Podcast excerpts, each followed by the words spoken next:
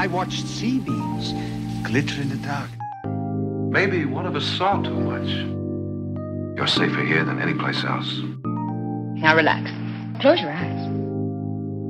Just listen.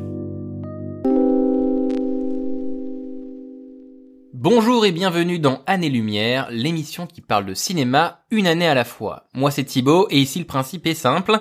À chaque épisode, une année de ciné prise au hasard, de 1895, création du cinéma donc, à 2018, et un invité pour en discuter. L'invité du jour est rédacteur en chef du trimestriel Revue et Corrigé, et comme il le dit lui-même, spécialiste du cinéma du XXe siècle. Salut Marc Moquin. Bonjour à tous. Ça va Ça va très bien et toi? Eh bien ça va très bien, merci d'avoir accepté mon invitation. Alors bien sûr je rappelle, hein, l'objectif n'est pas tant de parler ici de tous les films de l'année euh, en particulier, euh, mais on va essayer de mettre une teinte, une tonalité euh, sur l'année en question et d'évoquer le plus de films différents possible bien sûr. L'année qui nous intéresse aujourd'hui fut tirée au hasard par l'invité de l'épisode précédent, Théorie Beton, que l'on salue. Bref, il est temps qu'on parle de 1939.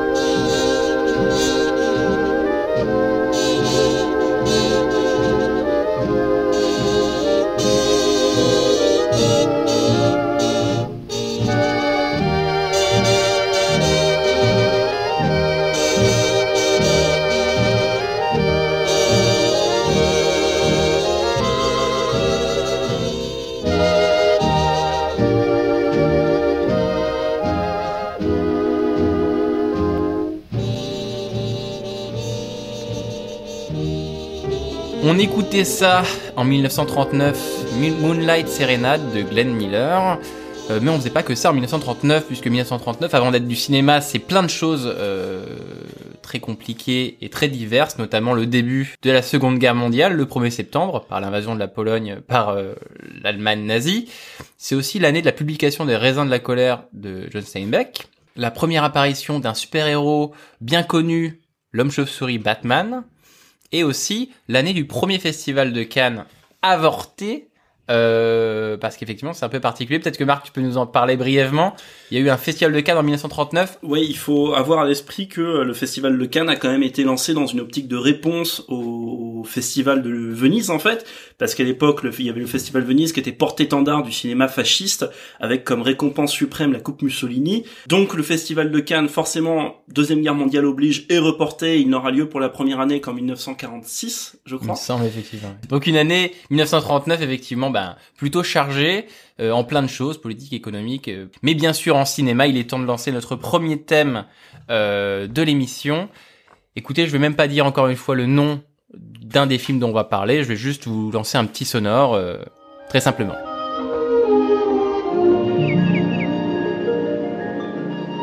Toto, have a feeling we're not in Kansas anymore.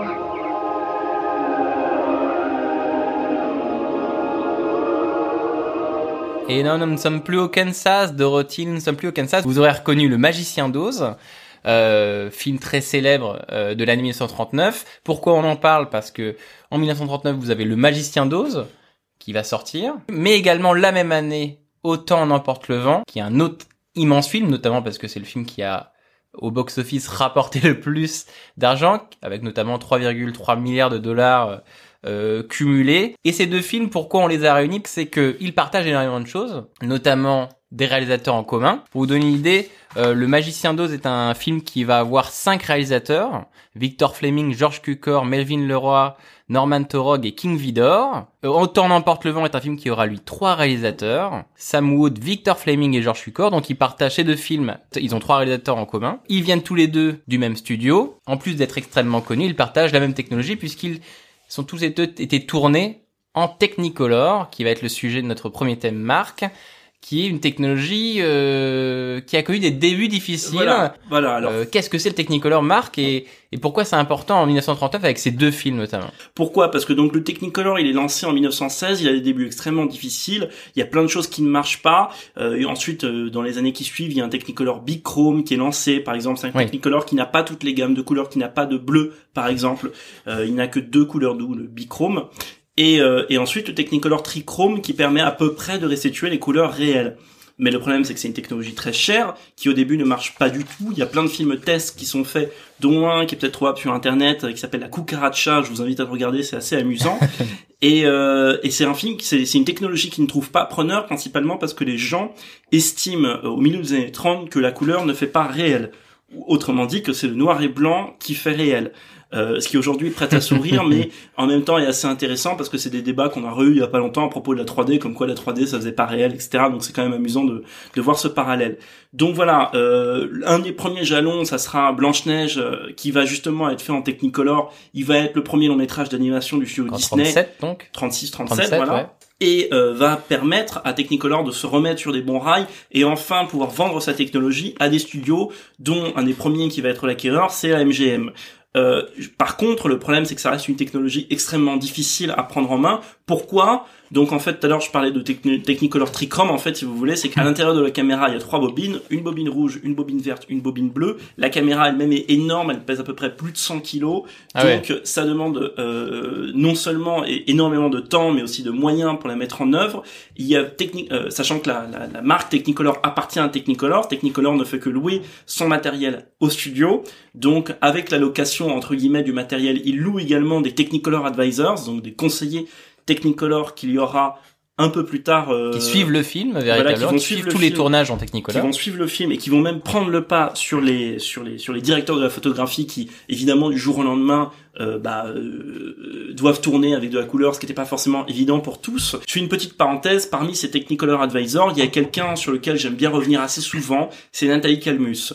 Euh, Nathalie Calmus c'était c'est l'ex-femme du docteur Herbert Calmus, qui est lui-même l'inventeur du Technicolor, et elle, c'était la chef des superviseurs du euh, des Technicolor Advisors. Et elle va dicter une esthétique de la couleur. Alors, elle travaille pas sur ces films-là, mais son nom est important quand même.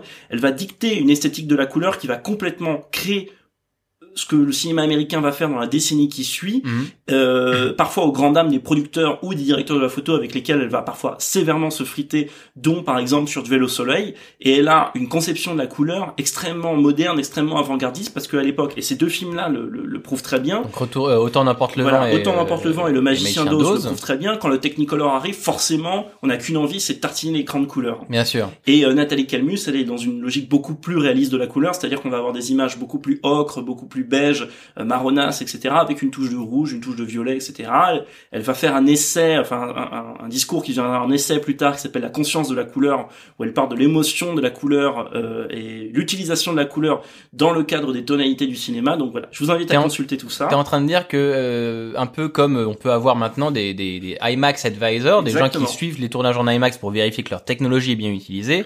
Nathalie Calmus, c'est ça, Voilà. euh, a été là effectivement derrière les films, à tenir un rôle quasi- quasiment de production designer d'une certaine manière, en tout cas technique en tout cas, à, à, à s'assurer de la, la, de la teinte du style d'un Voilà, film en termes de ça allait, et c'était pas que la photo, parce que ça allait jusqu'au costume, jusqu'au jusqu'au décor. Bien sûr. Euh, sur euh, Duel au soleil qui est produit par Selznick, qui est le même producteur que justement Autant n'emporte le vent. Sur Duel au soleil, vous avez des essais par exemple du film tourné dans des décors différents où Jennifer Jones, qui d'ailleurs était la femme de, de, de, de Selznick, n'a pas le même costume en fonction de la version euh, Selznick qui lui voulait plutôt des couleurs et la version Calmus qui elle voulait plutôt une robe une robe marronasse avec un, un haut bleu foncé et peut-être juste une ceinture rouge, Bien sûr, rouge pétant. Donc voilà, donc il y a vraiment il y a vraiment tout ce bouillonnement euh, de réflexion sur la couleur qui se met en place à partir de, de bah, justement de la fin des années 30, ce qui est extrêmement intéressant parce que euh, derrière ça va conditionner 70 ans d'histoire de la couleur dans le cinéma américain Ouais. qui vraiment sont en train de trouver leur matrice ici. Bien sûr. Donc en fait pour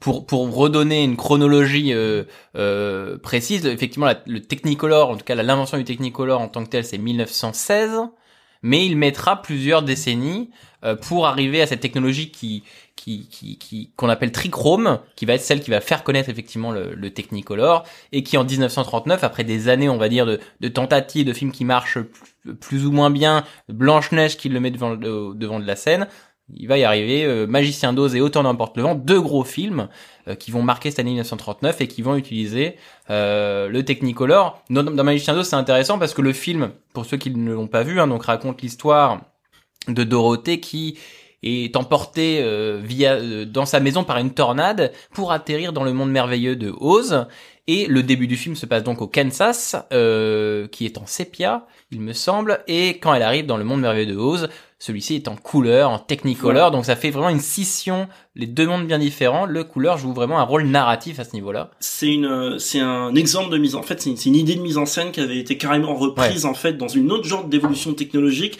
par euh, le chanteur de jazz qui s'est sorti une douzaine d'années plus tôt, parce que le chanteur de jazz, c'est pas le premier film parlant, mais c'est le premier grand succès du cinéma parlant, et euh, le chanteur de jazz commence en noir et blanc, et au un moment précis du film, hop, ça passe en sonore, il y a un dialogue avec une réplique assez connue, vous n'avez jamais rien entendu de tel.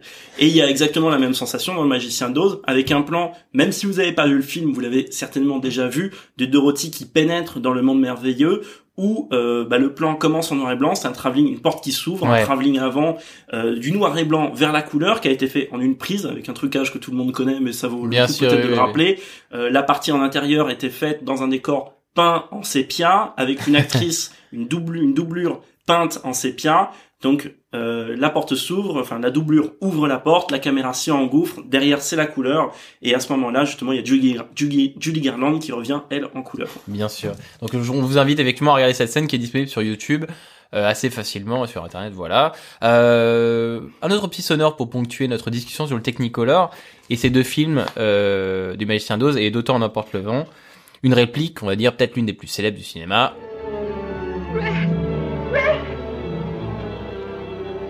Red, you go. Where shall I go? What shall I do? Frankly, my dear, I don't give a damn.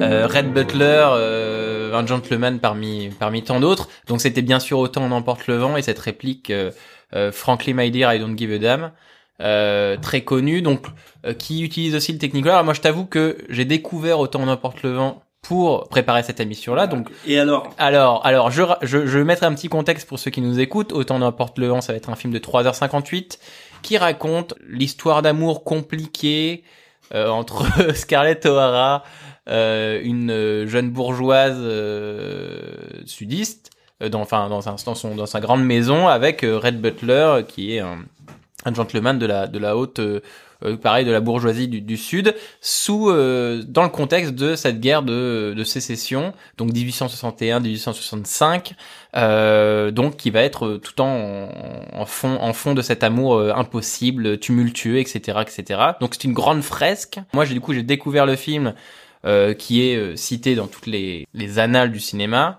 euh, et 3h58 en fait ça passe vite alors euh, honnêtement, je m'attendais vraiment à ce que ce soit plus compliqué que ça, mais en fait, c'est assez prenant. Il faut quand même avouer que le film euh, est un peu daté dans le, dans le fait que ce soit un film quand même relativement euh, sudiste. C'est un- film de, de confédérés, comme on pourrait le dire. C'est-à-dire que c'est un film qui qui rappelle euh, quand même que le temps de l'esclavage c'était quand même pas si mal, et donc les personnages euh, noirs dans le film, eh ben ils sont quand même pas si malheureux d'être d'être ils sont pas esclaves, ils sont euh, employés euh, de cette grande famille bourgeoise de Scarlett des, des O'Hara. Donc c'est un film qui peut être euh, un peu compliqué à voir dans le contexte actuel, effectivement. En 1939, ça a choqué, sachez que ça choqué également les gens. Il a quand même été taxé de racisme euh, à l'époque, en 1939, donc l'histoire n'est pas totalement une excuse. Euh, mais euh, je le conseille quand même malgré tout à tout le monde parce que l'utilisation de la couleur est, est à tout point de vue assez phénoménale, notamment dans les décors, dans les costumes et dans certains plans qui, euh, pour 1939, euh, moi, m'ont fait exploser la rétine. Littéralement, on va voir régulièrement un plan des personnages face à leurs grosses propriétés de O'Hara, une espèce de mouvement de grue, euh, de retour en arrière. Ce plan-là va revenir régulièrement dans le film et à chaque fois, euh, il estomac. Euh, donc je vous le conseille véritablement et, euh, et ça a été une belle découverte pour moi, même si c'est effectivement 3h58.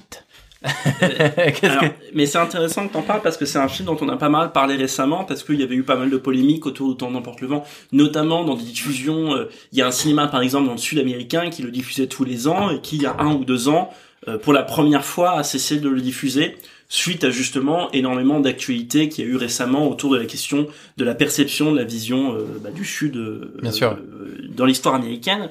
Et c'est un film que moi je trouve assez, extrêmement ambigu là-dessus. C'est-à-dire qu'aujourd'hui, et à l'époque aussi, forcément, on a toujours cette tendance de faire entrer les films dans des cases racistes, pas racistes, progressistes, pas progressistes. Bien sûr. C'est un film, euh, on va pas le faire passer pour un, un parangon de, de progressisme, progressisme non plus, mais c'est un film extrêmement curieux, notamment, alors là on pousse un petit peu loin, mais notamment si vraiment on le met en diptyque avec le magicien d'Oz, mais pas du tout pour la question euh, formelle, Mhm. pas du tout pour la question technicolor. C'est-à-dire que dans les deux cas, on a un film qui parle d'un sorte de pays imaginaire. Parce que dans euh, Le Magicien d'Oz, évidemment, il y a, Ah, le, c'est intéressant. il y a ça. le pays imaginaire qui est bah, le, le- le pays imaginaire où Dorothy débarque dans sa tornade, Pays etc. oui. Voilà, pays d'Oz. Et euh, dans On entend porte le vent, il y a ce pays imaginaire qui est posé dès le dé- enfin qui- imaginaire oui et non, mais qui est posé dès le début du film avec ce, ce fameux carton qui dit euh, c'était le temps de la chevalerie, etc. Il y a tout Oui, un le- carton Le passé. Voilà. euh, ouais. qui idéalise etc un, pas- un, un passé sauf que euh, je trouve ça extrêmement ambigu dans le temps porte le vent parce qu'en fait il y a il y a d'un côté une vision extrêmement idéalisée extrêmement belle tout est beau les gens sont beaux etc Ouais. de ce sud noble enfin pas noble mais bourgeois aristocratique quand même un petit peu américain c'est que de des gens qui ont de la thune et qu'il n'y a pas de. Voilà. et de l'autre côté il y a que des personnages absolument détestables Bien sûr. euh, on a beaucoup, beaucoup, beaucoup écrit dessus. Aujourd'hui, évidemment, il y a plein de gens qui râlent sur le fait de mais les personnages sont insupportables. Mais ils sont en effet insupportables les personnages. Scarlett O'Hara est insupportable. parce que parce qu'en effet ils ont tous tous ces tous ces, ces, ces stéréotypes de la bourgeoisie qui les rendent insupportables et en même temps qui rendent quand même leur leur destinée absolument fascinante parce que euh, bah, euh, leur histoire d'amour, enfin leur mes, mes aventures amoureuses plutôt traversent l'histoire, etc. Et euh, ces deux films, euh, autant par exemple Le Magicien d'Oz, ça va être vraiment un film juste universellement merveilleux, assez unilatéral, mais Oui. aussi évidemment le film a des sens psychologiques qui viennent du, du, du bouquin assez euh, intéressant et que c'est je pense un des, des grands moments de la fable américaine. Autant n'emporte le vent, c'est une esthétique beaucoup plus contrastée, euh, même sans parler d'esthétique, c'est un ton beaucoup plus nuancé. Euh, par exemple sur la question des personnages, bon, c'est- je sais qu'évidemment ça, ça fait pas forcément office de caution parfaite, mais ça vaut Mhm. le coup de quand même de rappeler que Hattie McDaniels, qui euh, fait justement le, le La- rôle de la, la servante, La servante. avait oui. été oscarisé, euh, avait été oscarisé à l'époque. Bon, en, en même temps, tout en ayant l'impossibilité de se rendre à la, Oui. la Ça première. a été la première d'ailleurs euh, actrice afro-américaine à Voilà. recevoir l'Oscar. Donc voilà, le film a une série d'ambiguïtés comme ça. Il a ses personnages détestables et en même temps, le film parle d'une d'une époque, d'une page de l'Amérique qui se tourne. Oui. C'est ça qui rend aussi le film ambigu, c'est-à-dire en plus le film sort en 39, etc. Il y a l'Amérique qui s'apprête à tourner une nouvelle page parce qu'évidemment, si à, à, à cette époque-là, il est hors de question pour les Américains de rentrer en guerre, il y a quand même une conscience Oui, oui, de ce qui se passe ailleurs dans le monde. Dis restons chez nous. Quoi. Voilà, et il y a quand même ce film qui se dit il y a une ère de l'Amérique qui est en train de se terminer. Et aussi, alors, on va pas, je vais pas revenir sur la, la question de la production du film parce que ça a été production chaotique, machin, on a écrit beaucoup beaucoup là-dessus. Comme le magicien dit. d'Oz d'ailleurs, Voilà, c'est deux films avec la production chaotique, un d'où le nombre de réalisateurs Euh, tu- importants Voilà, pour les deux de réalisateurs. Il y a 15 scénaristes différents qui ont travaillé sur euh, Autant n'importe le vent. Il y en a plein. Dont, par exemple, il y a Scott Fitzgerald qui a travaillé dessus. Il y a rien qui a été gardé de son scénario. Ouais. il y a même des grands noms qui ont travaillé dessus. Le, le réalisateur d'Autant n'importe le vent, techniquement, c'est Victor Fleming. Le film avait été commencé par George Cukor, Oui. qui a été écarté après deux semaines de tournage, que selon apparemment selon Selznick, c'était très mou. Il a été remplacé par Victor Fleming, qui a été choisi par euh, Clark Gable, et Victor Fleming va à son tour laisser sa place à Sam Wood euh, pour terminer le, le film, parce Ouais. que il était en nervous breakdown, le pauvre Victor Fleming, après avoir enchaîné euh, Magicien d'Oz et, et Autant n'importe le vent, qui sont totalement hors normes, parce que souvent on a tendance à dire que Autant n'importe le vent représente Hollywood, c'est pas vrai, c'est pas possible, Autant Autant n'importe le vent, c'est trop mal passé, et trop hors norme. Ça reste une exception C'est une exception. Bien sûr. Mais en même temps, c'est quand même témoin d'une d'une époque où pour faire des blockbusters entre guillemets ou des super productions, il fallait expérimenter, il fallait cré- créer quelque chose. Et tout à l'heure, on écoutait une réplique, une réplique amusante, euh, assez connue de, de, de- du magicien d'Oz, We are not in Kansas anymore, on n'est plus au Kansas. Bon, hasard ou non, bah non, c'est pas un hasard, mais c'est une réplique qui est dans, c'est une réplique qui est dans Avatar, qui est lui-même sorti 60 ans, non, 70 Eh, ans plus 70 tard. ans plus tard, ouais. 70 ans plus tard, quasiment tout pile, et qui est lui-même dans une optique de, bah, est-ce que c'est un remake du Magicien d'Oz finalement? Donc, est dans une optique de de- d'expérimentation, etc. à échelle Ah, ce, ce pont, ce pont est intéressant entre Avatar et le magicien d'Oz. euh, Je, je, je l'enjambe euh, avec plaisir. Euh, pour euh, résumer effectivement sur euh, ces deux films, le magicien d'Oz et, euh, et autant n'importe l'avant, donc dont, dont on a vu qu'ils avaient beaucoup de points en commun et donc la technologie du Technicolor. Euh, pour résumer sur le Technicolor, hein, Technicolor ça va être une technologie qui va être utilisée sur euh, beaucoup plus de 500 films, entre 35 et en gros 55. Euh, parmi les films qui utilisent Technicolor, on peut citer Les Aventures de Robin, des Bois, Hur, bien sûr, Une étoile aînée, Star is Born version 1937, Le Narcisse Noir, un film magnifique, Covadis, Chantons sous la pluie, un Américain à Paris, et enfin l'un des derniers films à utiliser le Technicolor, Laurence d'Arabie. Excusez du peu, ça reste quand même une technologie qui avait, qui était synonyme de euh, grand spectacle, de, de débauche effectivement visuelle. Voilà qui conclut notre premier thème sur euh, le Technicolor. Enchaînons. Eh, un assassin reste intéressant, un assassin Je suis un assassin Mais oui, je suis un assassin Mais les assassins, ça court les rues Il y en a partout Partout, tout le monde tue Tout le monde tue un petit peu seulement On tue en douceur, alors ça se voit pas C'est comme la sable, c'est en dedans Là, en dedans La meilleure réplique du monde. Non, c'est effectivement la voix que vous avez entendue, c'est celle de, Jean Gabin dans Le jour se lève euh, de Marcel Carnet, film magnifique sorti donc également en 39 et l'un des films que l'on pourrait rentrer dans la catégorie du réalisme poétique. Alors Marc rigole un petit peu parce qu'effectivement on va le voir, le réalisme poétique est un genre qui prête à plein de nuances. Alors pour vous résumer, le jour se lève, dans son appartement, François tire et tue Valentin qui convoitait sa belle Clara. Son immeuble est alors encerclé par la police et barricadé, il se remémore ce qui l'a amené à ce drame-là. Donc Le jour se lève est un film de Marcel Carnet qui va du coup être dans ce genre dont, dont, dont, dont on discutait, qui va être le réalisme poétique, est un genre qu'on pourrait situer donc dans les années 30 en France, euh, qui commence aux alentours de 1932 avec le film Cœur de Lilas d'Anatole Litvak et qui va aller jusqu'à euh, Le jour se lève en 39, même un peu après guerre. Comment on pourrait le peut-être le caractériser ce genre, euh, Marc, euh, ce genre qui est le réalisme poétique véritablement? Alors justement, euh, après on va en parler. euh, si on veut vraiment faire dans les dans les dans, dans- dans- taper taper large, euh, une des principales caractéristiques, je pense, du réalisme poétique, c'est vraiment la question, le lien social dans les films, dans les héros, etc. Euh, C'est-à-dire que essentiellement, c'est souvent des histoires d'amour, mais qui vont avoir trait à une destinée ou à un contexte social plus fort, que ça soit la guerre justement avec la question du, du déserteur dans le quai des brumes, Ouais. que ce soit euh, la question du, du, du front pop, des ouvriers, etc., tel que là on va le voir après en parlant justement du jour se lève, et qui sont tournés avec une esthétique extrêmement marquée, extrêmement travaillée, tout euh, complètement tourné ou essentiellement tourné en studio.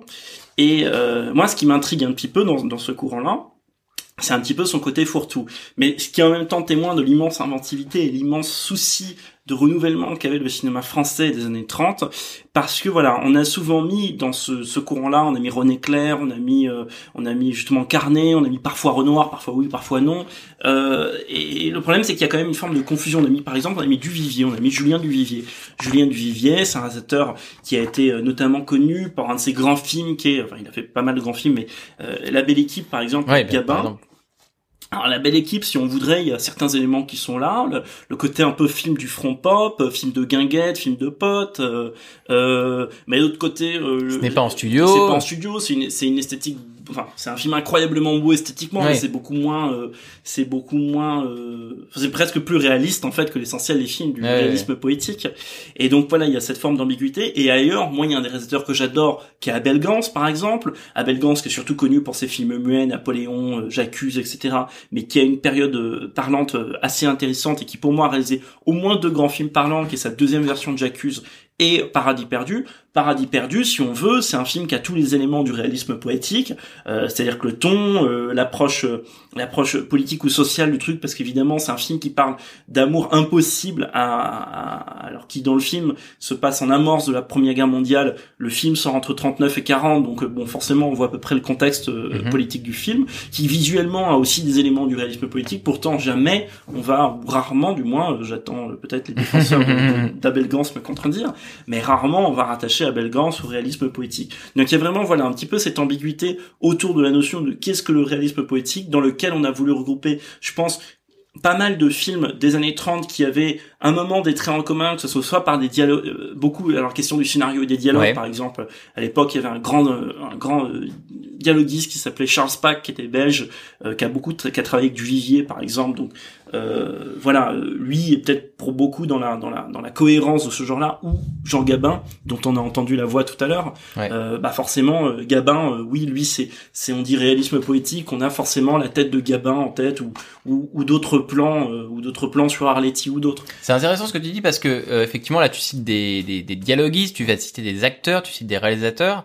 Euh, moi en, en faisant mes, en faisant mes recherches effectivement j'étais tombé sur une citation qui, qui, qui corrobore un peu ce que ce que tu dis, euh, qui disait que le réalisme poétique c'est l'étrange collage de deux concepts apparemment opposés qui vont être le prosaïsme du réalisme et le lyrisme poétique.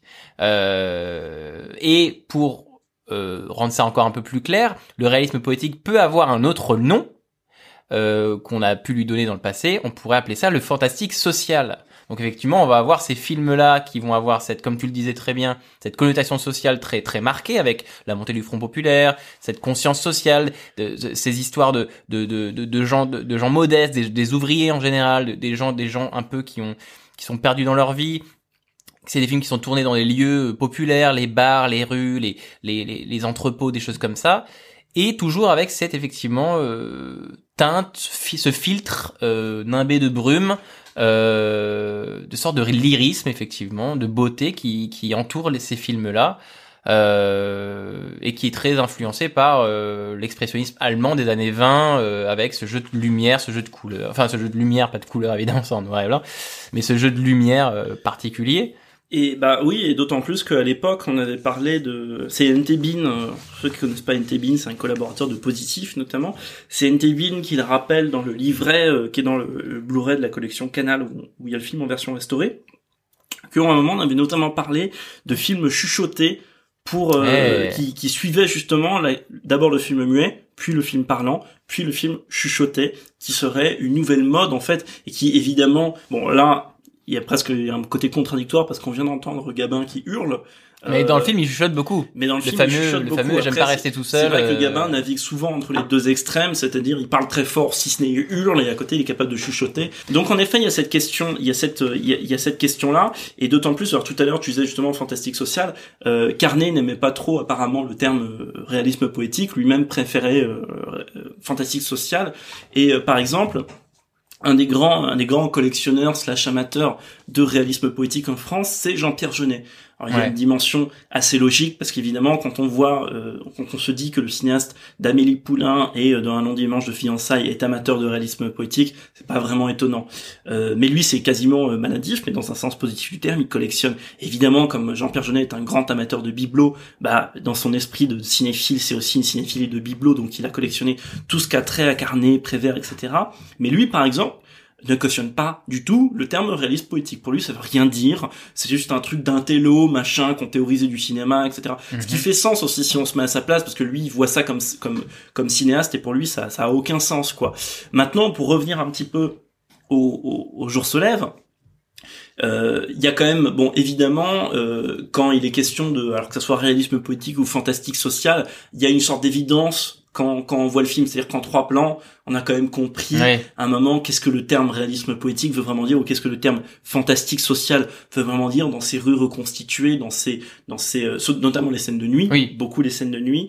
Euh, je pense que là, il faut rendre hommage à deux personnes hyper importantes dans la collaboration Ah. du film. Tu l'avais peut-être prévu. Non mais lui très bien, tu vas le citer, c'est très bien. C'est Alexandre Troner. Bien sûr, Voilà, Alex- chef décorateur. Alexandre Troner, qui est un immense, immense, immense, Immense. chef décorateur. Euh, un jour, il faudra faire. Enfin, il doit y avoir des bouquins sur lui, peut-être, mais il faut en réécrire encore. Euh, qui, qui a, qui, qui, qui a traversé vraiment euh, le cinéma euh, des années 30 des années 60, euh, et notamment même dans le cinéma. En fait, ce qui est impressionnant, c'est qu'Alexandre Troner, même quand on voit les décors qu'il a fait pour les cinéastes américains type Billy Wilder, on se dit ce sens du détail. Il y a qu'Alexandre Troner pour le faire. Il y a qu'un chef décorateur à la française, même s'il est pas français. Il y a qu'un chef décorateur à la Il est française. hongrois, hein, immigré Voilà, il est immigré hongrois.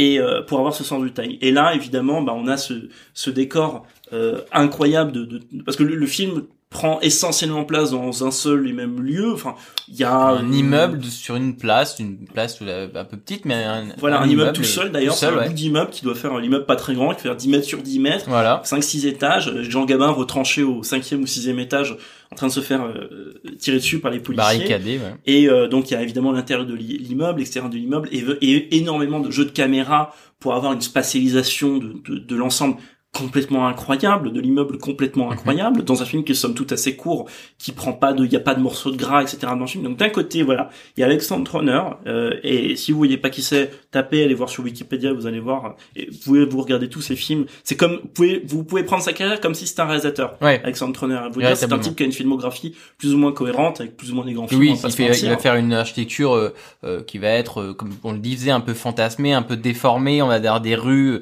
euh, euh, sombres et brumeuses, mais en même temps des, des longues rues déformées, affolantes, aux, aux perspectives un peu affolantes. Donc ça peut être, voilà, c'est atypique, on va Voilà, dire on disait- que c'était le, le- magicien de la perspective Voilà.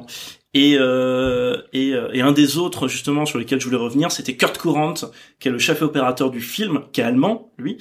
Et euh, bah, tout à l'heure, tu parlais de justement de- d'influence de, de, l'expressionnisme allemand sur le film. Bon là, on a carrément un Allemand qui fait la, la photographie et euh, qui a voilà une photographie assez assez typique en fait, euh, notamment sur la question des éclairages, les gros plans sur les, les gros plans sur les visages, qui ont une zone de vous allez voir les gros plans sur les visages ont une zone de netteté extrêmement petite, ils sont presque flous en fait, c'est extrêmement beau.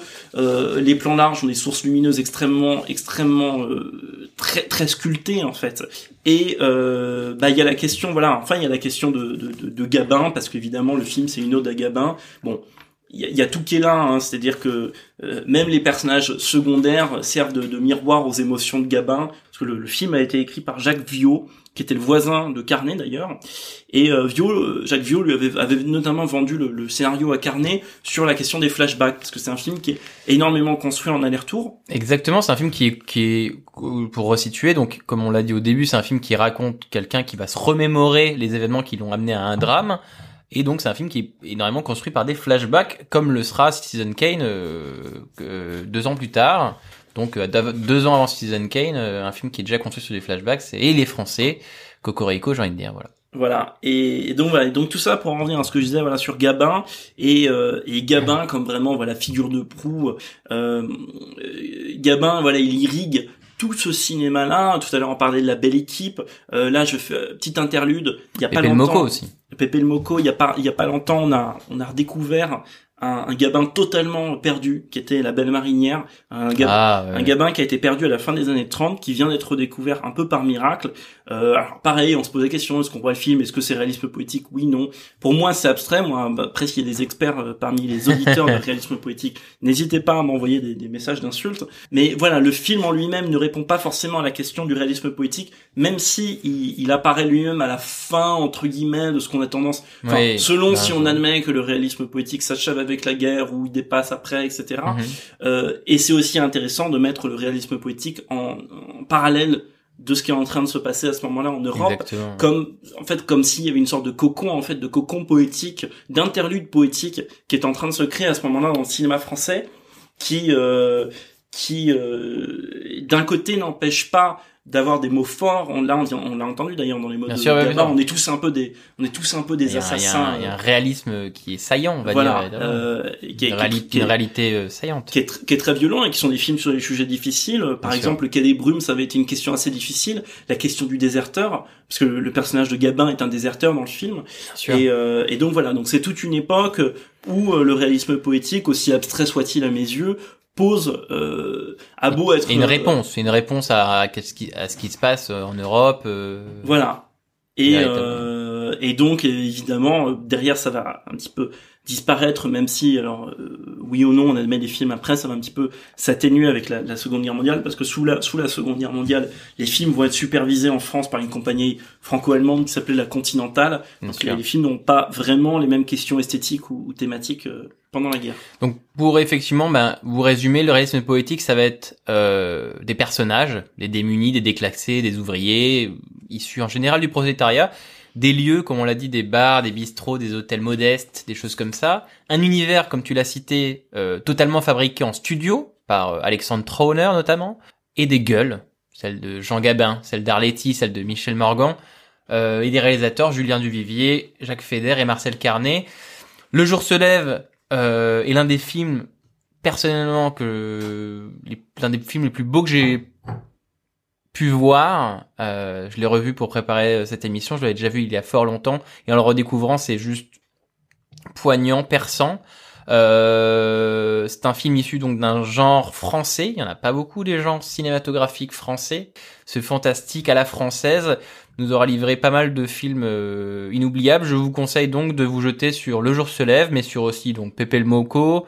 Qu'est-ce que tu pourrais conseiller, Marc Il y a Hôtel du Nord, euh, il y a Les Enfants du Paradis, il y a Hôtel du Nord. Voilà. Puis, puis attends, c'est un fantastique sans fantastique.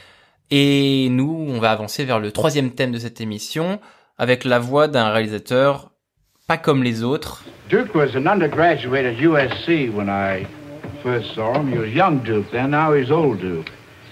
He uh, was our prop man, or third assistant prop man during his summer vacations. I asked him what he wanted to do, what he was studying for. Was he taking pre-med, uh, pre-legal? And he said, no, he wanted to be a director. So eventually he drifted into small parts and into bigger ones. And when the story of Stagecoach came along, I said I'd like to have Duke for it. And we got him in.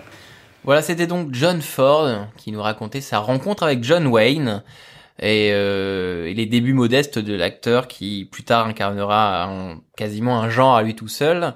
Euh, pourquoi on parle de John Ford? Parce qu'en 1939, John Ford, c'est trois films.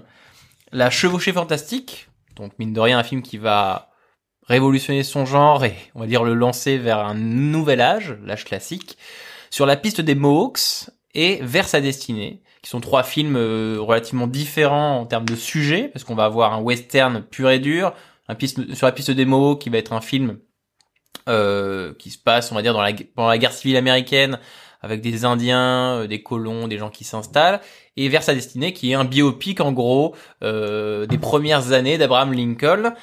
Donc John Ford, juste pour vous donner une idée, au-delà de cette année 39, c'est plus de 140 films et 4 Oscars du meilleur réalisateur, c'est encore le record absolu dans la catégorie. Pour un réalisateur John Ford qui est peut-être, je sais pas ce que t'en penses Marc, l'inventeur de l'Amérique? Est-ce que John Ford est l'inventeur de l'Amérique? Est-ce que John Ford est l'inventeur de l'Amérique? Combien, combien de livres s'appellent Est-ce que John Ford est l'inventeur de Oui, l'Amérique? on enfonce des portes ouvertes, Marc. Mais en même temps que d'avoir comme ça trois grandes œuvres fordiennes en un an, euh, c'est évidemment sidérant. Faut quand même recontextualiser un petit peu. C'était en effet l'époque où les réalisateurs enchaînaient pas mal, que ce soit euh, John Huston ou, ou- ou un peu plus tard, ou, ou Ward Hawks ou d'autres, etc. Ou World Walsh. Il, il- il était courant de sortir deux, deux films, parfois trois, la même année. Mais lui, il sort trois films qui sont vraiment trois œuvres phares trois piliers de la de la question euh, fordienne en fait où il n'y a pas un, film majeur deux films mineurs etc euh, et qui alors tout à l'heure tu disais, tu c'était des films différents qui ça vaut le coup de se de, de, de- Différent dans les histoires. Différent dans les histoires. On va voir que dans les mais, thèmes, mais qui, euh, reste- qui se suivent chronologiquement. C'est ça qui est intéressant parce que sur la sur la piste des Mohawks, ça parle des premiers temps de l'Amérique, etc. Euh, vers sa destinée, bon voilà, c'est c'est c'est Lincoln et, euh, et la chevauchée fantastique, c'est le western. Mais donc on a quand même une chronologie d'histoire américaine sur à peu près 100 ans environ. Non, Ouais, c'est à peu près 100, ouais, c'est- 100 ans, tu vois, Lincoln, c'est le début 1800 et, euh, et qui marque également le passage de John Ford à la couleur. Parce que Vers sa destinée et La chevauchée fantastique sont deux films en noir et blanc. Euh, sur la piste de Mohawk, c'est un film en couleur. Bah voilà, c'était la même. On est la même année justement que le que les euh, Auteurs n'importe le vent et Magicien d'Oz dont on a parlé. Et évidemment, le cinéma en couleur intéresse les producteurs de Mm. western. Euh, la, la, la, la chevauchée fantastique, c'est un film que justement euh, Ford est un, tout petit peu à part parce que c'est un film que Ford fait pour United Artists, qui produit lui-même, etc. Comme il avait fait d'autres films avant sur le même même modèle. Et les films qui vont suivre, et notamment, alors j'en mets, j'en rajoute un quatrième de Ouais. film qui où je déborde sur l'année 40, c'est Les raisins de la colère. Bien sûr. Parce que tout à l'heure, tu as parlé justement de la publication du, du, du roman euh, Les raisins de la colère. Et, euh, et euh, donc en l'espace d'un an, parce que je, je crois, euh, sauf erreur de ma part, que La chevauchée fantastique, ça sort en quelque chose comme euh, février ou mars 39, et qu'il se passe à peu près un an entre La chevauchée fantastique et euh, Les raisins de la colère, qui sort en 40. Et euh, après La chevauchée fantastique, il va passer à la Fox. Il va notamment faire produire ses films par Daryl Zanuck, qui, euh, pour ceux qui connaissent pas, est un peu un des grands archétypes de producteurs hollywoodiens, grand Ouais. patron de la Fox, etc. Et, euh, et avec la- le- lequel il va, il va jouir euh, du- du- d'une, d'une- il rencontre Henri Fonda. et il rencontre Henry qui Fonda. va, du coup, Et il jouer va jouer d'une notori-. Voilà, il va jouer d'une notoriété euh, agréable entre guillemets parce que John Ford a un avantage, c'est qu'il tourne vite et bien. Il fait pas de dépassement de, de budget. Tout le contraire de Autant n'emporte le vent. et, euh, et donc voilà, donc il y a cette suite de films qui crée une histoire américaine à la fois sur le film d'époque et à la fois c'est des films qui font écho à énormément de, de, de problématiques euh, politiques ou sociales qui font euh, qui à ce moment-là en, en, Amérique bah notamment tout à l'heure on parlait de, de, de bah, vers sa destinée de Lincoln euh, bah en fait ce qui est intéressant, c'est que Lincoln est une sorte de prétexte. Ce qui l'intéresse, par exemple, sur dans Vers sa destinée, c'est une petite histoire de la vie de Lincoln qui est évidemment matricielle dans le, le, le, la destinée. Euh, oui, parce que pour pour pour, pour juste résumer l'histoire, hein, c'est c'est l'histoire de de, de, de Abraham Lincoln qui est donc jeune, un jeune avocat dans une petite ville des États-Unis et qui va, c'est un film de tribunal véritablement, il va résoudre un, euh, un cas où des gens sont accusés d'un meurtre et qui sont euh, ils, ont, ils sont condamnés à être pendus et il va s'occuper d'eux, il va les défendre et euh, en les défendant, il va en même temps parler de l'Amérique en entier. voilà, qui est un film qui raconte énormément de choses sur la perception de la justice américaine ou même de la justice tout court, de la fameuse un thème qu'on retrouve souvent dans, dans, les films américains, lynch mob. Cette foule lyncheuse, cette foule lyncheuse qu'on retrouve éventuellement dans, dans, dans, plusieurs films américains. Furie. bah voilà. Et euh, c'est le même scénariste d'ailleurs. Et euh, J'aime bien les foules lyncheuses. Hein, et euh, et donc euh, pareil pareil avec euh, la chevauchée fantastique parce que par exemple la chevauchée fantastique c'est euh, l'histoire d'une diligence en fait c'est on va faire très simple c'est un trajet d'un point A à un point B d'une diligence en fait avec à l'intérieur de cette diligence plein de personnages de milieux sociaux différents du euh, euh, bon gars comme il faut, euh, à la prostituée, à la dame de société, à John Wayne, euh, cowboy, euh, cowboy qu'on prend en, plein chemin. Petite parenthèse, dans ce plan, si vous êtes aspirant metteur en scène, comment introduire un héros en un plan? Bah, vous avez la réponse dans le Chevauché Fantastique. La première fois qu'on voit John Wayne dans le film, il y a une sorte de travelling magnifiant, etc. Il y a même pas besoin avec de, le fusil. Ouais, avec le, avec le, il fait un mouvement avec sa Winchester, un truc voilà. très typique de rechargement de, de, de, John Wayne de sa Winchester. Voilà, en un plan, vous avez créé un héros iconique du cinéma américain. Ouais. Et voilà, donc en un plan, il y a, il y a toute une iconisation de c'est quoi un héros américain. Sachant que ce, pour, pour remettre encore une fois du contexte, la chevauchée fantastique est donc un, un, un western qui aujourd'hui est culte, mais il arrive à un moment donné où le, où le, où le western est, est, mine de rien à une époque où le western est, est un genre qui est un peu mal vu, c'est-à-dire que c'est un genre un peu vulgaire, un peu, tu peux me contredire Marc, mais c'est un genre qui va être un petit peu, un peu considéré comme un peu avec l'étiquette série B, même s'il y a des grands films qui, on va dire, l'ont réinstallé véritablement. Mais la chevauchée fantastique va lui donner une ambition visuelle qu'il n'avait pas, et ça va installer Monument de Vallée notamment comme lieu emblématique du genre. Monument de Vallée, donc c'est c'est ces grandes constructions de pierre euh, euh, dans le désert américain. Euh, ça va lui donner installer des rôles archétypaux avec notamment du coup on a parlé de John Wayne, la jeune femme innocente, le joueur de poker avide, des choses comme ça, l'homme de loi, des choses que qu'on peut voir dans les Lucky Luke notamment, Lucky Luke notamment, et ça installe du coup un acteur emblématique du genre qui est John Wayne. Euh, donc c'est c'est un film que qui avec lequel John Ford va euh, réinstaller un genre et comme je disais, après tu n'hésite pas à me le contredire si je me dis des bêtises, mais euh, va le lancer dans un âge qui va durer, qui va euh, qui va durer plusieurs années, voire plusieurs décennies même, qui, qui va lancer du coup ce qu'on appelle le western classique. Euh, Est-ce que je me trompe, Marc non, non, Ah, très bien. Pas, pas complètement. C'est-à-dire qu'il y a quand même, il y a quand même pas mal de western notables bien dans sûr. les années 30, dont La Piste des Géants, dont j'ai parlé avec John bien Wayne, sûr. qui est un des premiers westerns faits en format large, en 70 mm, où voilà, ils avaient quand même pris le genre du western pour expérimenter une nouvelle technique, mais euh, là ça crée une nouvelle impulsion. John Ford avait évidemment lui-même réalisé pas mal de westerns du temps du muet, comme euh, bah, de toute façon les, les Américains se sont rapidement, rapidement avec leur cinéma approprié le western comme genre. Western qui est un genre créé presque de toutes pièces pour le cinéma, même s'il y a eu beaucoup de livres de littérature du western. Le western est un des rares genres ouais. qui soit une création presque pure du cinéma, qui ne vienne pas d'ailleurs, contrairement au KPDP, contrairement au polar, etc., etc. On sent qu'il y a quand même une cape qui est franchie avec la chevauchée fantastique aussi parce que cette même année il y a quand même d'autres westerns qui arrivent la même année petite parenthèse tout à l'heure on parlait des, westerns en technique enfin on parlait de Technicolor et un des plus beaux films en Technicolor qui a été fait à cette époque-là qui est Jesse James de Henry King. Henry King, c'est un grand réalisateur à réévaluer. Malheureusement, on n'en parle pas beaucoup parce que souvent il passe un peu en dessous des écrans radar. Et, euh, et, donc voilà, donc il y a vraiment en effet ce, ce, ce, tournant dans la question du western où en même temps le western véhicule une valeur sociale.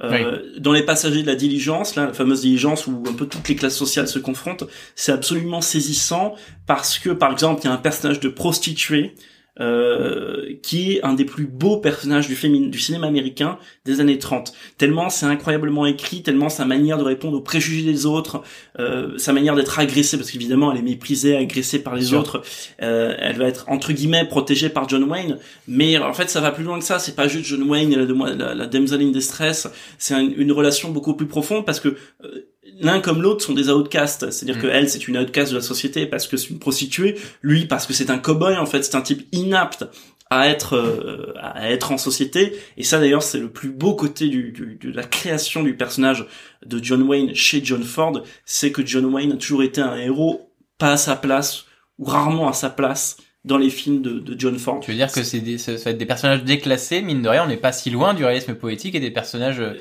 on va dire, euh, en marge de la société qui n'arrivent pas à citer. On retrouve cette. ça euh, se fait écho et et, et, et, dans La prisonnière du désert qui est un film que John Ford a fait bien plus tard on voit bien que John, John Wayne retrouve en fait ce personnage qui est complètement inapte à, à, à, à vivre à, à vivre la fin de l'Ouest à vivre ses mutations.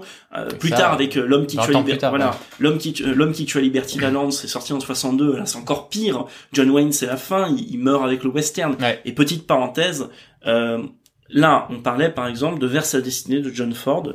Euh, Il y a une des plus belles scènes de déclaration d'amour du monde dans Vers sa destinée quand euh, Mr. Lincoln, euh, Henry Fonda, euh, clame euh, son amour qui n'est même pas son amour tellement c'est plus subtilement écrit que ça ouais. à la jeune fille qui est, dont il est amoureux à ce moment-là, qui est rousse, etc. Et elle dit je- que ah, les gens n'aiment pas beaucoup les rousses, etc. Et que lui, il a rien contre les. Enfin, c'est une des plus belles scènes du cinéma américain. Et il y a dans ce dans ce dans ce, ce moment-là, il y a deux trois autres reprises dans le film, un thème musical fordien qui s'appelle le Anne Rutledge theme, qui est repris dans L'homme qui tue à Liberty Valance et qui est un thème qui est inondé de mélancolie. Allez sur YouTube, tapez Anne Rutledge theme, et vous allez voir, vous avez l'essence mélancolique du cinéma américain par définition. Et ça marche très bien dans ces films-là. Effectivement, on va voir La Chevauchée Fantastique, euh, Sur la piste des Mohawks, Vers sa destinée, qui vont être du coup trois films sur l'Amérique, mais via des petites histoires. C'est des films qui racontent la grande histoire via les petites histoires et euh, qui tracent déjà quelque chose qui va être qui va être du coup prédominant dans le dans les futurs films de John Ford, euh, qui va être que John Ford est un cinéaste du peuple.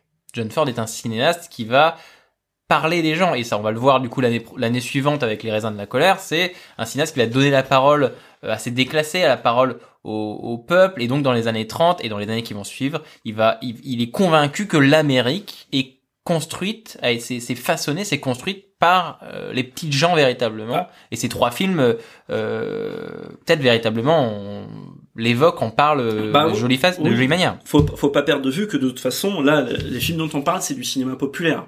Bien sûr Euh, alors évidemment, il y avait plus populaire encore. Il y avait, euh, il y avait des films de moindre qualité qui étaient encore plus populaires. Mais euh, là, que ce soit euh, Carnet ou, ou, ou Autant n'importe le vent ou John Ford, etc., on est dans un cinéma euh, complètement populaire. Donc, et, et le western, on est dans un genre populaire. On est dans un genre qu'il faut où les héros doivent parler aux, aux, aux- gens. Ils doivent être une sorte de recherche du ton universel du, du film. Et euh, euh, dernier petit truc que j'aimerais bien rajouter sur la piste des, des Mohawks, c'est que pour moi, c'est vraiment, si on a ici qui aime bien Michael Mann, si on a ici qui aime bien le dernier des Mohicans, la matrice du dernier des Mohicans, c'est sur la piste de Mohawk. C'est-à-dire, je vous demande juste de regarder la manière qu'a Henry Fonda de tenir et de tenir sa carabine dans le film, de le mettre côte à côte avec Daniel Day-Lewis, euh, comment il tient sa carabine dans euh, le dernier des Mohicans. Voilà, tout est dit. Comme par hasard, euh, Henry Fonda, c'est lui qui interprète Lincoln dans Vers sa destinée. Comme par hasard, Daniel Day-Lewis, c'est lui qui interprète Lincoln dans le suite Ah, spirituel de Spielberg, c'est beau. qui est Lincoln. Voilà. C'est beau, merci Marc pour cette, par cette parallèle magnifique que je n'avais pas vu venir et qui est magnifique. Non, c'est formidable. Effectivement, euh, donc trois films, on le rappelle. 1939, c'est donc une grosse année pour John Ford. Euh, la chevauchée fantastique sur la piste des Mohawks et Vers sa destinée, trois films évidemment qu'on vous conseille et sur lesquels on termine euh, le cœur de notre euh, épisode, puisque maintenant on va aller doucement vers la conclusion et vers ce qu'on appelle le tour du monde pour traiter des films euh, qu'on aurait peut-être oubliés. «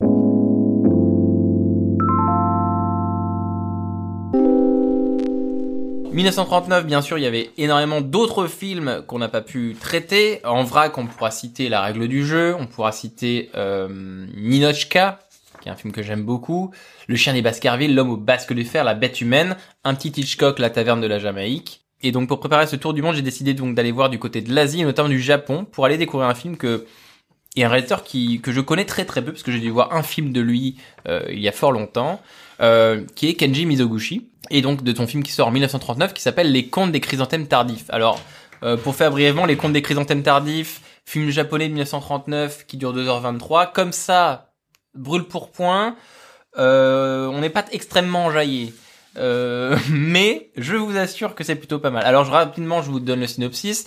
Les contes des chrysanthèmes tardifs racontent l'histoire d'un d'un acteur euh, de théâtre japonais euh, qui se trouve être le fils adoptif d'un énorme acteur, immense acteur reconnu au Japon, mais qui lui malheureusement, euh, ce, ce, ce, ce, jeune acteur, joue très très mal. Mais comme il est le fils adoptif de l'immense acteur, tout le monde dit qu'il joue très très bien, etc., etc. Bref, tout le monde lui ment, tout le monde se moque de lui dans son dos. Jusqu'au jour où il s'en rend compte et euh, choqué, outré dans son ego, il va partir sur les routes avec la seule personne qui lui dit sa vérité, dit sa vérité, euh, la femme qu'il aime. Et en fait, on va le suivre pendant deux heures effectivement 20, de, voilà, où il va prendre son métier de comédien et il va revenir euh, finalement pour euh, voilà euh, grandi de cette expérience. Bref, euh, au-delà du synopsis du film, euh, Kenji Mizoguchi, c'est quelqu'un qui va faire près de 100 films dans, dans, son, dans sa carrière. Et c'est quelqu'un qui a un style assez particulier. Pour vous donner une idée, Les Contes des chrysanthèmes tardifs, c'est un film qui dure 2h23, dans lequel il n'y a que 142 blancs. Euh, Mizoguchi va être ce genre de réalisateur qui va construire son cinéma autour de longs plans séquences et autour d'une construction d'un cadre et euh, composition d'un cadre assez particulier. Parfois, dans certains cadres euh, de ces films, vous allez avoir 10 personnages, 12 personnages euh, agencés en profondeur, agencés dans différentes parties de l'écran et euh, qui va créer cette, cette sorte de fraise, cette composition assez aberrante avec autant de personnages et ça nous redonne peut-être ce sens du d'un cadre bien fait. Le cinéma de Mizoguchi que j'ai découvert moi avec ce film-là, euh, je peux vous dire que sa vision a été pas forcément facile, euh, mais au final, j'en sors assez content parce que c'est une expérience assez atypique. C'est des plans séquences avec mille détails, mille histoires où il se passe des choses derrière, sur les côtés, euh, et non pas seulement au premier plan, avec plein d'acteurs dans plein de sens et une histoire qui est profondément humaine et extrêmement poétique. Ouais, euh, juste un truc rapide peut-être, bah, à euh, propos de ça. découvrir Mizoguchi. En fait, même moi, je connais pas franchement Mizoguchi. Par contre, j'en profite juste pour vous signaler que le 31 juillet, il va y avoir huit films de Mizoguchi qui ressortent au cinéma, Ah, euh, dont euh, Les Contes de la Lune Vague après la pluie, qui je pense est son film le plus connu. Donc, pour ceux qui ne connaissent pas Mizoguchi, moi compris, euh, ça va être la bonne occasion de euh, bah, découvrir euh, ce grand cinéaste japonais. Bah écoute, c'est une expérience que je souhaite à tout le monde, ne serait-ce que par curiosité. Effectivement, c'est un cinéaste que voilà, je connaissais pas du tout et que moi j'ai découvert et je regrette pas du tout de l'avoir découvert, même si effectivement ces films sont de prime abord pas forcément euh, attrayants comme ça, mais mais on peut avoir des belles surprises et c'en est une. Euh, dans ce tour du monde, tu voulais partager peut-être une, une, une- un film en particulier qui euh... Oui, il y a un. Tout à l'heure, on parlait de cinéma français. Il y a un film un petit peu à part qui est, qui est sorti en 39 qui s'appelle Le Déserteur, ou plutôt Je t'attendrai. Euh, plus- plutôt Je t'attendrai d'ailleurs, parce que Le Déserteur c'était son titre original et ça a été euh, plus ou moins euh, coupé par la censure. Qui est un film de Léonide Monguy qui qui est pas forcément un réalisateur extrêmement connu, mais un film extrêmement beau qui se passe en fait. euh, au, au moment de la guerre où un, un soldat français euh, alors que son train est en panne, etc., euh, profite de la panne du train pour aller, euh, entre guillemets, déserter euh, quelques heures pour aller voir sa famille et son amoureuse qui est dans le village juste à côté où son train s'est arrivé et s'est arrêté. Et évidemment, forcément, il y a tout ce truc où il a pas forcément envie de, de rejoindre le rang et euh, il se pose plein de questions et euh, il y a la police militaire qui rôde, sachant qu'à l'époque, la désertion, c'est soit la prison, soit la peine de mort. Ouais.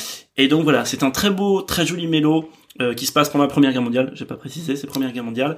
C'est très joli mélo pendant la Première Guerre mondiale où il y a une histoire d'amour où pendant une heure et demie de film, il y a non-stop les bruits d'artillerie. C'est un truc qui m'a marqué pendant le visionnage du film. Il y a des bruits d'artillerie au fond du, euh, dans le fond sonore. Ah, c'est pendant une heure et demie, euh, quasiment non-stop. Sauf peut-être parfois quand il y a des scènes d'intérieur, etc. Mais euh, même quand ça a aucun impact sur le récit, quand même au fond, on entend. Ah, c'est phénoménal. Donc voilà, donc super joli Excellent film. Euh, sorti en 39, donc voilà, je t'attendrai, il a été restauré, il existe en Blu-ray chez Gaumont, etc. Donc, euh, Super. donc voilà, ma Ah, merci beaucoup pour cette su- suggestion, cette recommandation. Et pour moi, pour terminer ce tour du monde, euh, je rajouterai juste rapidement un, un autre film que euh, assez connu des années de, de 1939, qui est Mr. Smith, Monsieur Smith au Sénat. Euh, qui est le deuxième des troisième films du duo James Stewart euh, Frank Capra, qui fera, qui aura, qui a fait avant Vous ne l'emporterez pas avec vous et qui fera l'immensément connu euh, quelques années plus tard La vie est belle, bien sûr, euh, et que j'ai envie de, de citer juste comme ça parce qu'il fait, c'est un, c'est un écho un peu amusant à vers sa destinée parce que c'est c'est également un film qui réhabilite on va dire une sorte d'idée de, de, de, de fondement de la démocratie américaine et, et c'est un film qui du coup fait écho à ces années 30 où après la Grande Dépression on avait euh, toutes ces idées de devoir reconstruire une Amérique sur des bases solides etc etc et donc Mr. Smith au Sénat ça va être un, un idéaliste qui va arriver euh, euh, à Washington et qui va découvrir que la politique américaine n'est pas forcément aussi belle euh, qu'il ne le pensait euh, et notamment qui va partir dans une, un plaidoyer euh, extrêmement long euh, qui va lui permettre effectivement de défendre sa cause. Et c'est un très très beau film euh, à la Capra comme on dit. Euh, et si vous l'avez pas vu, bah, vous pourrez passer une excellente soirée à le regarder parce que James Stewart c'est toujours sympa et avec Frank Capra c'est toujours mieux. Voici notre année 1939 euh, traversée. On a cité quand même énormément de choses. Pour rappel, on a parlé du Technicolor et donc du Magicien d'Oz et d'Autant n'importe le vent. On a parlé du réalisme poétique avec Le jour se lève de Marcel Carnet. Et on a parlé de John Ford et trois films assez imposants, assez importants sur la piste des Mohawks, vers sa destinée et la chevauchée fantastique. Et on a, on a conclu effectivement sur ce petit tour du monde. Donc une année 1939 relativement vaste et, intéressante qui, j'espère, vous aura donné envie de vous replonger dans cette année qui, qui effectivement était assez passionnante à découvrir. Marc, merci d'avoir accepté mon invitation. Avant de se quitter, où est-ce que on peut te retrouver, Marc? Tu es effectivement rédacteur en chef de la, du trimestriel Revue et Corrigé. Qu'est-ce que Revue et Corrigé Alors, c'est quoi Revue et Corrigé C'est un trimestriel papier, euh, une revue quoi, consacrée à l'actualité du cinéma de patrimoine. C'est quoi le cinéma de patrimoine? C'est les films qui ont plus de 10 ans et qui éventuellement sont restaurés, ressortent en version restaurée. Donc euh, voilà, c'est les, classiques si on veut. Et donc c'est une revue qui traite de l'actualité de ces classiques. Donc c'est ce trimestriel. Là on, vient de sortir un numéro 3 il y a pas longtemps sur la question du cinéma européen parce qu'en ce moment on parle pas mal d'Europe. Donc on parle de cinéma européen. Et on est en train de préparer un numéro 4 qui parle, je crois que c'est la première fois que je le dis d'ailleurs, qui parle de l'année 69. Eh, Euh, donc c'est une exclue, tu veux dire, c'est je crois que à part, euh, voilà, c'est la première fois que je le révèle, donc ça va faire un petit point sur l'année 69 qui est quand même assez richissime. Euh, peut-être t'en parleras un jour parce que l'année 69 c'est l'ordre sauvage, l'armée des ombres, Z, euh, Hideo Gosha, euh, Easy Rider, Si on Woodstock. tombe sur ce sortage, je t'inviterai effectivement à en. Donc euh, il y a énormément de choses, donc euh, voilà, et ça se trouve en librairie, euh, sur Amazon, sur notre site, etc. Donc voilà. Très bien, donc revue et corrigée, je, effectivement excellente publication, je vous conseille de vous jeter dessus. On parle pas assez de cinéma de patrimoine et c'est tout le temps effectivement intéressant et passionnant. Donc revue et corrigée. Euh, et avant de se quitter véritablement, Marc, comme c'est la tradition, tu vas tirer au sort l'année euh, dont on parlera dans l'épisode suivant d'Année Lumière. Euh, je mets devant toi un petit euh, Google Generator, donc un générateur de nombres aléatoires devant lui, et, et Marc n'aura juste à appuyer dessus. Alors petite règle simplement, comme on a parlé de 1975 pour le premier épisode et de 1939 pour ce- cet épisode-ci, si on tombe sur, on va dire, euh, une année qui tombe dans les années 30 ou les années 70, on va On essayer de se l'éviter, histoire d'avoir un peu de diversité dans ce, dans ce début d'aventure qui est Année Lumière. Marc, de quelle année allons-nous parler dans le prochain épisode d'Année Lumière? Je te laisse appuyer. 1961. 1961, bah écoute, merci beaucoup d'avoir tiré cette année parce que comme ça, qu'est-ce qu'il y a 1961 comme ça de tête? Euh, Oh là là. bah, il y a pas Spartacus parce que c'est 60. Pareil, Psycho c'est 60. J'ai j'ai que 60 qui pop, 61, je saurais pas te dire. Bon bref, j'imagine que ça promet encore un épisode et une année, euh, une année assez folle en, en découverte. Marc est interloqué, il a pas d'année, il a pas de film d'année 61 qui qui arrive. Bon, on va regarder ça tranquillement. Bref, ça nous promet un prochain épisode d'année lumière. Passionnant, merci de nous avoir écoutés, merci à toi Marc encore d'avoir accepté mon invitation. Je vous donne rendez-vous au mois prochain pour un prochain épisode du coup d'année lumière. Merci beaucoup, Merci à tous. salut.